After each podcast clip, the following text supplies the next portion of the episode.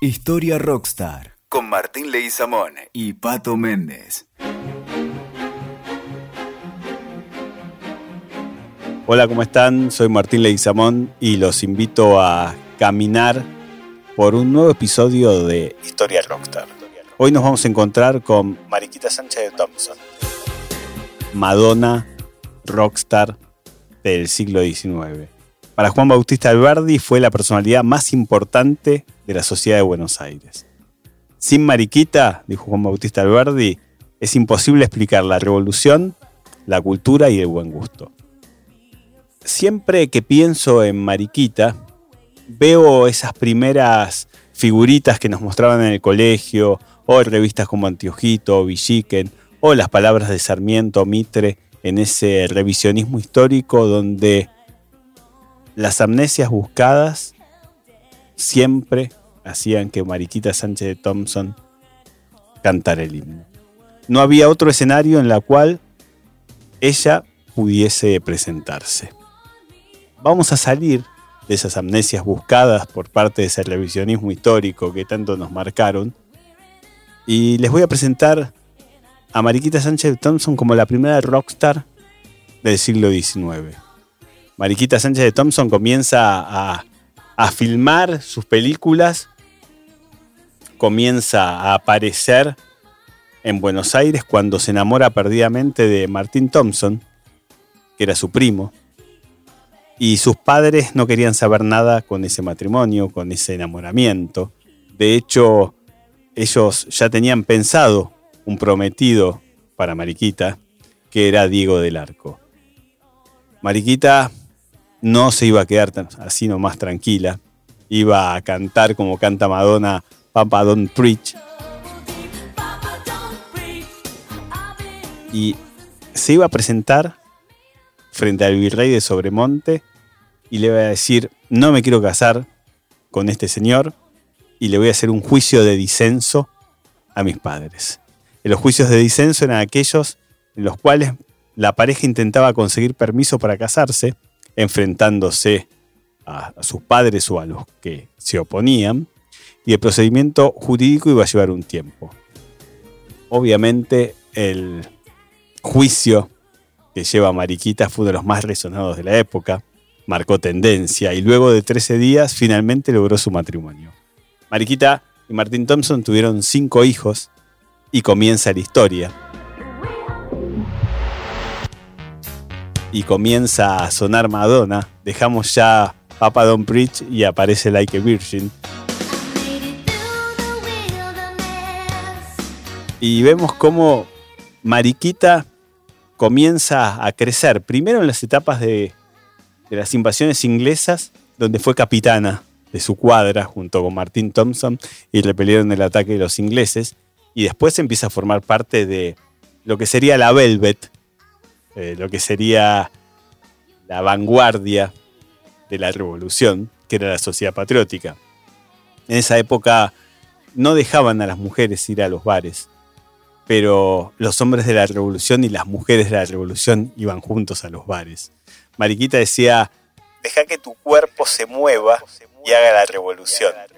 Muy Madonna, donde decía, deja que tu cuerpo se mueva y que la música lleve a la revolución. Hay un paralelismo muy fuerte entre estas dos mujeres. Eh, Madonna decía que cuando uno tiene que protestar, la moda tiene que imponer a la estética de la protesta. Mariquita decía, peleamos la revolución a partir de la moda y enfrentamos al, virreinato español a partir de cómo nos vestimos. En franca eh, o espejo de lo que eran las mujeres en la Revolución Francesa y llevaban la pelea a la calle.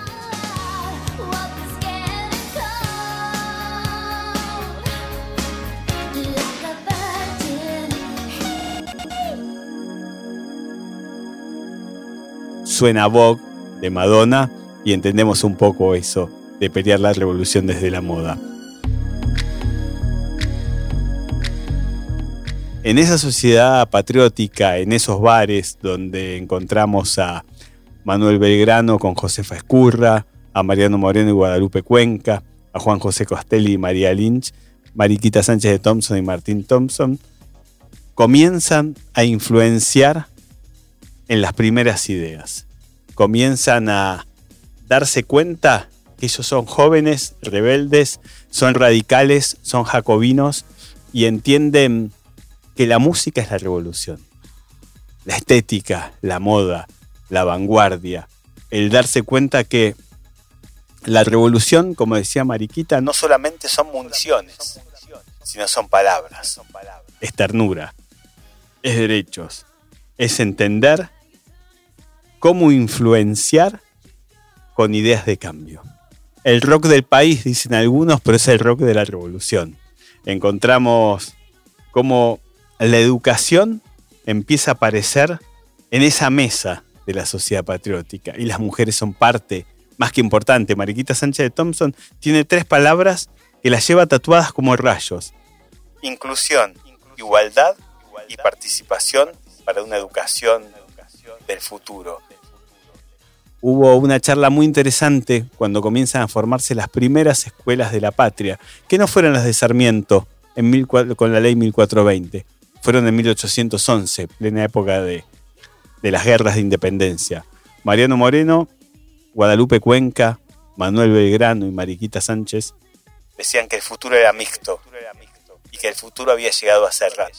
Me hace acordar a los redondos en todo un palo.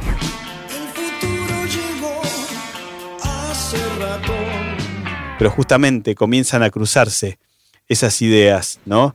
Eh, aparece Live Prayer de Madonna. Y entendemos justamente cómo estos derechos, como esta idea de defender esos derechos por parte de Mariquita y su momento, empiezan a ser tendencia. Me gusta jugar con Like a Prior también, porque enfrentan lo que era indeseable para la sociedad del momento. Los reclamos, los derechos, entender justamente cómo las banderas empiezan a tejer fuerte y cómo las amistades empiezan a desarrollarse. Mariquita Sánchez construye la identidad femenina junto con Guadalupe Cuenca y María Lynch. Hay una identidad que la historia se encargó de negar, pero que estaba escrita. Los sucesos históricos de la primera mitad del siglo XIX la transforman justamente en una figura iconográfica. Es la rockstar de la independencia argentina. Su activa presencia en la vida política, su autonomía de pensamiento, escritura y acción le ganarán la fama de vanguardia. Algunos la tildaron de loca, intentaron censurarla, pero Mariquita bailaba, emocionaba y su sentimiento era revolución. Su discurso es emocional, sensible, racional y fuerte. Es objetiva y se enfrenta a todo aquella o a todo aquel que la molesta. Mariquita queda viuda y al tiempo se casa con Mendevil, Diego de Mendevil. Personaje triste en la historia de Mariquita. Mucho tiempo atrás ya había quedado esa quinta de los ombúes y el himno del, y la marcha de la gloria. Mariquita se casa con Diego Mendevil y no le va a ir bien. Va a ser un momento donde esos ojos pálidos comienzan a darse cuenta que está siendo maltratada, que está siendo eh, molestada de una manera injusta por este personaje. Y, según cuenta la leyenda, una de esas tardes que Mendevil la molestó, ella sacó un sable y le cortó el hombro. Nunca más se supo de Diego Mendevil, nunca más se supo de, este hombre. Eh, según lo que cuenta la leyenda, eh, por cuestiones diplomáticas, el francés tuvo que partir. Mariquita siguió con su, con su estilo, sin temblar, sin protestar, y fue nombrada presidenta de la Sociedad Beneficiaria Argentina. por Rivadavia. Un tiempo que fue hermoso, diría Charlie. Hubo un tiempo en que fui hermoso y fui libre de verdad. Un tiempo difícil, un tiempo en el cual eh, Rosas comienza a convertirse en el Leviatán, en el Calígula de Plata, y empieza a perseguir a, a los amigos de Mariquita. Mariquita, que había sido amiga de Rosas en su niñez, se exilia a Montevideo y comienza a escribir La Tierra de mis lágrimas. Esa tierra de mis lágrimas en la cual eh, Madonna invoca justamente cuál es el momento en que uno llora y la libertad se pierde, o cuál es el momento en que las lágrimas tatúan una idea de libertad cuando no se está en su tierra. Madonna y Mariquita parecen contemporáneas, pues escriben sobre lo mismo. Empiezan a desterrar cada vez más esas amnesias buscadas. Ya terminamos con Diego Washington Mendeville, terminamos con la revolución. Fueron tiempos donde las guerras de independencia se terminaron, los colores pálidos se volvieron pastel, pero la música seguía sonando. Mariquita, cuando vuelve de su exilio, retoma justamente su puesto en la sociedad de beneficencia y sigue fundando escuelas, sigue dando apoyo a las mujeres que lo necesitaban. Mariquita es bandera. Mariquita se reinventa nuevamente. Su activa presencia en la vida política se hace fuerte nuevamente. Es aquella mujer que se vuelve música, que se vuelve rock, que se vuelve tinta,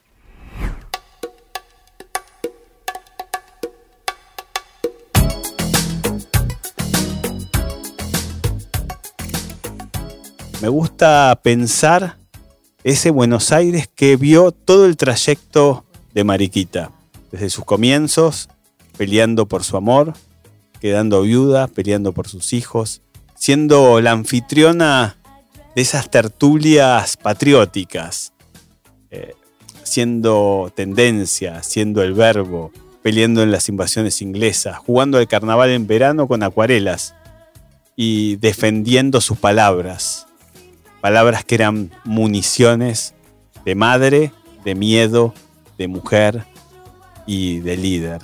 Mariquita siempre tuvo una formada opinión sobre la situación política y económica.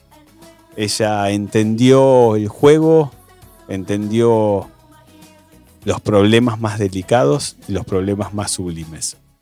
Hay momentos en los que me gusta sentarme y reflexionar lo que algunos llamaron transgresiones de esta dama Patricia, pero en verdad fue normativa, fue espada, fue rock.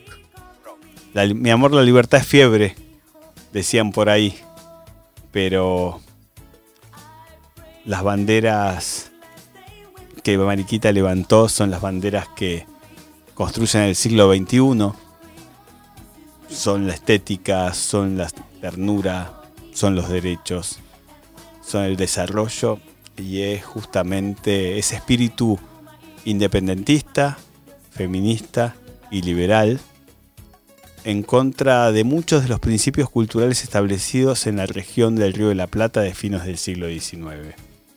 Mariquita fue la mujer empoderada, fue la mujer rockstar, fue una mujer con personalidad y opinión propia luchó, venció, escribió, bailó, supo tener los colores de gloria. Y una vez que pudimos caminar con ella en toda esta historia de Rockstar, también podemos decir que se dio el lujo de cantar el himno nacional argentino o la Marcha de la Gloria en nuestras tertulias me encantó caminar por Mariquita, con Mariquita por todo esta historia de Rockstar. Y pensando en esas amnesias buscadas, voy a seguir encontrando hombres y mujeres que fueron negadas por el revisionismo histórico que formó el Estado Nacional. Esto es Historia Rockstar Y me voy escuchando La Isla Bonita de Madonna. Y del brazo de Mariquita, tratando de entender por qué los necios se encargan de negar las historias más bellas. Martín Leguizamón para Historia del Doctor.